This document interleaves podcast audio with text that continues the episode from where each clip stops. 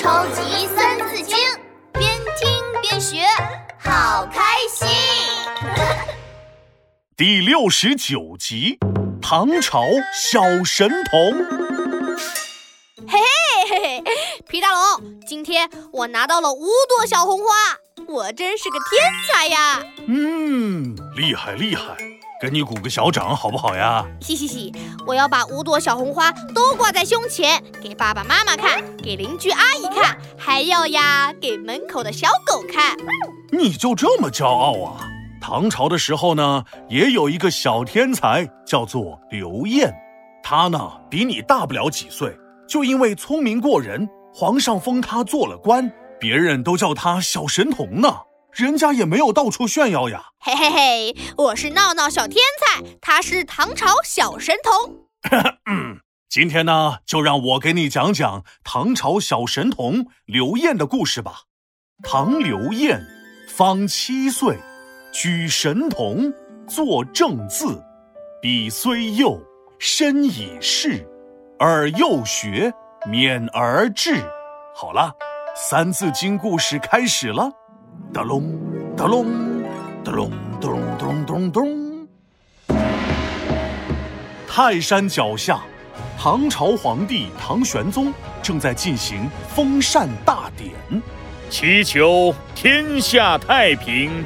国泰民安，一个大臣气喘吁吁的跑了过来，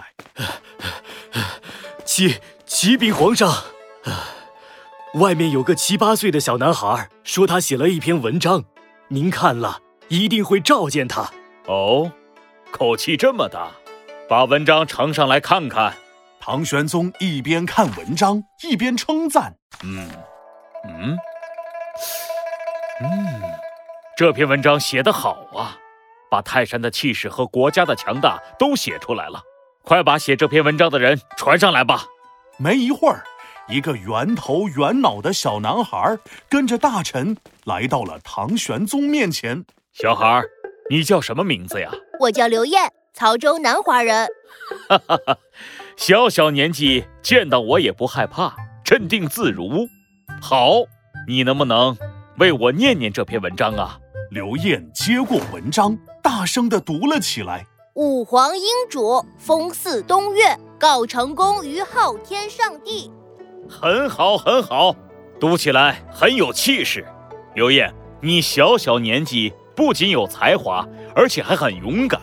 我要封你做官，嗯，就封你为正字。从今天开始，你就负责在皇宫里校对藏书，抄写典籍。周围的人都张大了嘴巴，觉得太神奇了。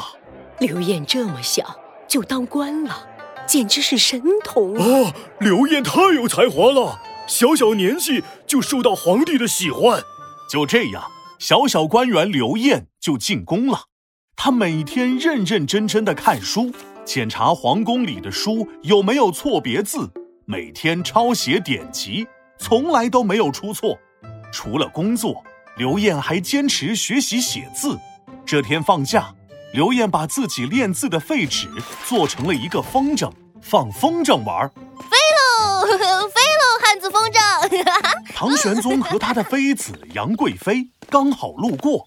皇上，你看，天空中有一个汉字风筝，哎，上面的字写得很端正啊。哦，我看看，好像是刘晏的字。哼。刘晏呀，是位小神童，才七八岁。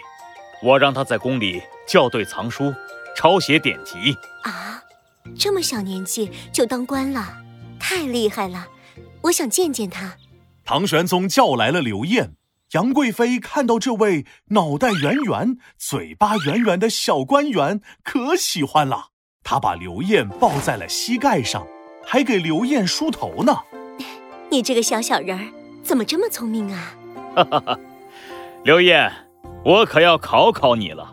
我封你当了正字官，负责校对和抄写书籍。你知道天下端正的字有多少吗？刘晏转了转他圆溜溜的眼睛，认真的说：“天下的字都是端正的，除了一个字，朋友的朋字。为什么是朋字呢？”因为皇宫里有些大臣打着结交朋友的旗号，组成不同的派别，整天想着对付别人，为自己谋取好处。哈哈哈，刘晏啊，刘晏，你说的很有道理啊。好了，刘晏正字的故事讲完了。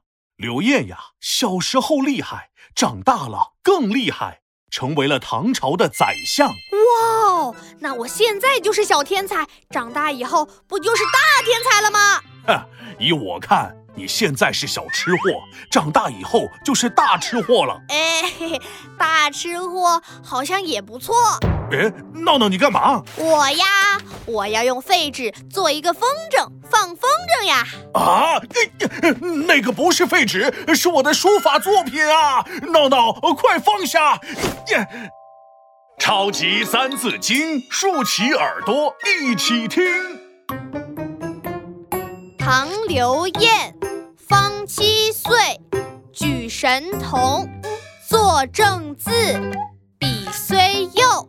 身已仕，而幼学，勉而志。